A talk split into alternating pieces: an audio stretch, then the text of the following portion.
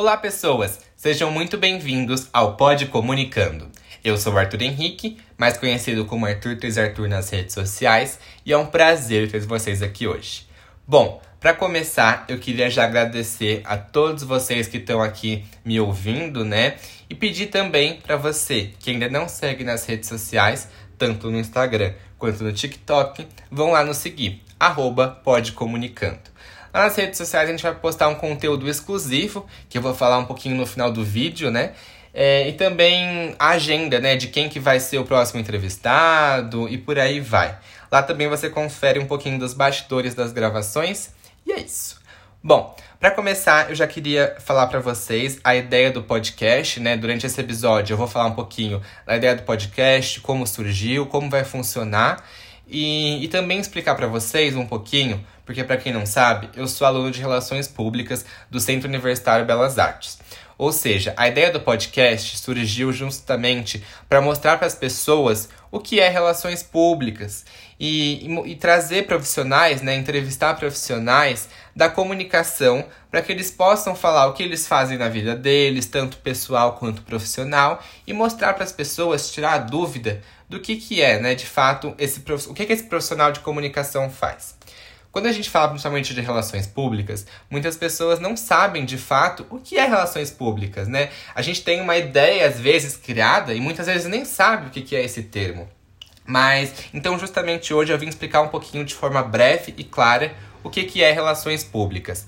Para você que está aí nos ouvindo, que já é profissional ou que está cursando a faculdade, mas também, principalmente, para aqueles que estão no ensino médio, fazendo vestibular ou, enfim, não sabem ainda o que querem fazer na faculdade, eu vim explicar para vocês o que, que é o curso de Relações Públicas.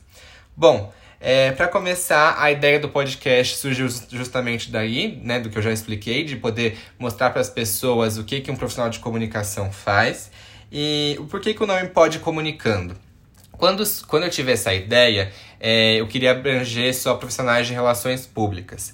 Mas eu acho que ia ficar algo muito restrito, né? muito nichado. E aí foi a ideia de abrir para comunicação. Então, por isso, pode comunicando, que aí profissionais de marketing, de publicidade, de jornalismo e até mesmo de relações públicas podem sentar aqui comigo e a gente poder trocar esse bate-papo para eles contarem um pouquinho o que eles fazem e como que é o cotidiano deles, tanto pessoal como profissional. Bom, vamos lá começar explicando para a galera o que, que é relações públicas, né? Eu vou ler para vocês um, o trecho que eu trouxe aqui, né, um pedaço de um trecho da Associação Brasileira de Relações Públicas, da definição que eles trouxeram. Então vamos lá. Entende-se por relações públicas o esforço deliberado, planificado, coeso e contínuo de alta administração para estabelecer uma organização, pública ou privada, e seu pessoal, assim como entre essa organização e todos os grupos aos quais está ligada, direta ou indiretamente. Bom, vamos lá explicar um pouquinho o que, que é isso para você que não entendeu.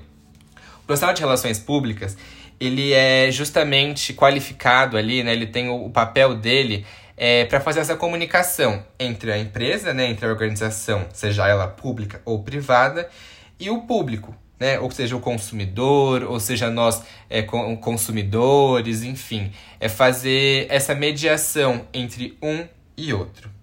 E o profissional de relações públicas, a gente sabe que ele pode trabalhar em diversos setores, né? Não é justamente apenas só com, com marcas ou, enfim, dentro de uma empresa. O profissional de relações públicas faz evento, ele trabalha com profissionais da música, cantores, influenciadores, enfim. Que eu vou contar um pouquinho mais pra frente as áreas de atuação. É, pra, só para complementar um pouquinho mais, o profissional de relações públicas, ele está justamente nessa mediação, né, entre o público e a organização.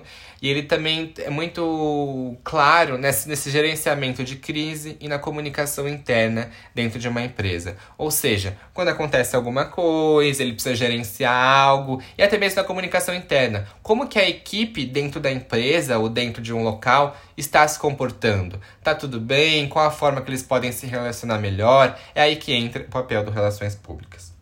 Agora eu vou falar para vocês um pouquinho das áreas de atuação do profissional, né? Ele pode trabalhar seja com relacionamento com o cliente, né, lidando com os feedbacks, Ou seja, é, se você, como cliente, né, como consumidor, se tem alguma crítica a fazer ou algo positivo para falar também, o Relações Públicas ele lida diretamente com isso, com esses feedbacks. Ele também pode trabalhar com a comunicação institucional, ou seja, a política interna, objetivos e valores de uma empresa, né, sejam elas pública ou privada. Ele faz justamente essa mediação da comunicação institucional. Ele também pode trabalhar com eventos na parte de logística, produção e execução. Muitas vezes a gente fala assim, nossa, quem será que fez esse evento, que convidou tal pessoa? E foi o profissional de relações públicas. Justamente porque ele é o responsável por captar é, patrocinadores, por convidar pessoas para ir, né? Sejam influenciadores, celebridades ou até mesmo pessoas importantes em determinado nicho. É, o Relações Públicas faz esse, esse papel dentro de um evento, na parte de logística, na produção e também na parte da execução. Ele também pode trabalhar com pesquisa de opinião, né, gerando essa comunicação estratégica, ou seja, é, entendendo melhor qual é o público-alvo, quais as estratégias que vão ser melhor para usar, por exemplo, dentro de uma publicidade, dentro de uma campanha, dentro de um lançamento. É muito importante essa comunicação estratégica. Ele também é responsável por projetos institucionais, como eu falei já, nessas parcerias, projetos e ações sociais. É, principalmente porque relações públicas ele pode trabalhar no terceiro setor, que a gente vê bastante profissionais de relações públicas trabalhando com ONGs, instituições e por aí vai. Ele trabalha também com as redes sociais, essa parte é muito legal, que é aí que entra também um pouquinho do, dos influenciadores digitais, né? Que o profissional de relações públicas trabalha com esses influencers, com celebridades, né? Modelos, enfim, justamente com planejamento e produção de conteúdo nas plataformas digitais. E também para fechar as famosas publis, né? As publicidades. Ele trabalha também com relações governamentais, né? Que essa parte é gerenciamento de crise total, né? Que a gente sabe que o meio político tem ali muita crise e o relações públicas auxilia nessa forma, nesse, nesse, nesse gerenciamento. E para finalizar, ele pode trabalhar também com assessoria de imprensa, né? Ou seja, com a mídia, a opinião pública, que, que é muito importante. Bom, é, visto tantas essas oportunidades de falar, eu queria trazer para vocês também uma certa reflexão que a gente pode continuar esse assunto num próximo episódio, que é como a geração Z está sendo impactada pela comunicação. A gente sabe, né, que desde as redes sociais, né, quando foram surgindo as redes sociais, os aplicativos, a gente começou lá com o Yorkut, a gente teve os blogs, é, a gente já estava ali com aquela criação de comunidades. Atualmente, quando a gente tem, né, atualmente, entre aspas, porque o TikTok, o aplicativo TikTok já foi, vou citar ele como exemplo, porque acho que é um bom exemplo de comunicação. É, quando ele foi criado, e principalmente agora que ele está super em alta com a geração Z, que inclusive é a minha geração, é, ele, tá, ele é muito focado nesses vídeos curtos, nesse, nesse layout do próprio aplicativo, que é o arrastar para baixo, né? E já, já tem um outro vídeo, etc. A gente sabe que o algoritmo do TikTok é muito interessante, ele é muito bom, ele funciona super bem, né? Assim, sobre os seus interesses. E, e aí que entra também o interesse da geração Z em cima do, da comunicação. É, nós sabemos que a nova geração não quer coisas né, demoradas, eles querem o rápido, o que é fácil. Então, é, a gente vê essa diferença do que, por exemplo, no YouTube. Quando você vai no YouTube, você precisa pesquisar o que você quer, qual o seu interesse. Já no TikTok, não. E também no YouTube, a gente tem vídeos de, tipo assim, 10, 20 minutos, né? E a nova rede social, né, o TikTok, nova entre aspas, o TikTok já tem essa, essa questão de vídeos curtos, de trazer conteúdos que você já é do seu interesse, de um layout do próprio aplicativo que você, se você não gostar, você já passa para o próximo vídeo de uma maneira super fácil.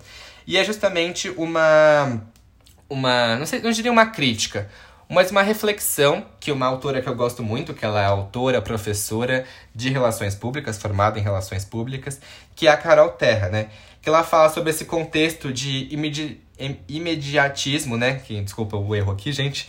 Né? Dessa questão de como a nova geração é, tá em relação ao que ocorre no cotidiano, como por exemplo os memes, as trends, até as dancinhas de certa forma, e os desafios do TikTok, né? Porque tudo que envolve o cenário digital, a gente precisa que, que o profissional de comunicação ele consiga, de certa forma, dosar.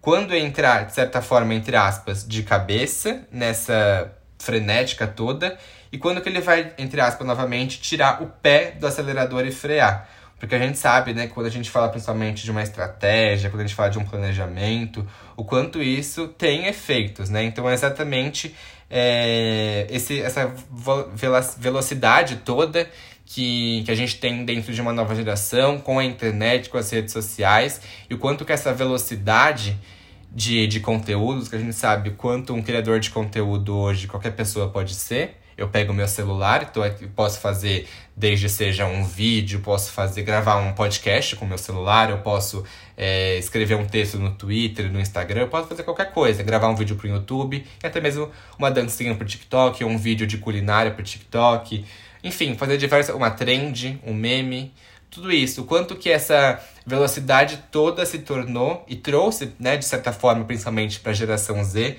e qual que é o momento da gente entrar, de certa forma, de cabeça, entre aspas, né? E tirar é, o pé desse acelerador e frear, de certa forma. É, essa reflexão é muito interessante, né? Principalmente que é uma coisa aqui muito complexa.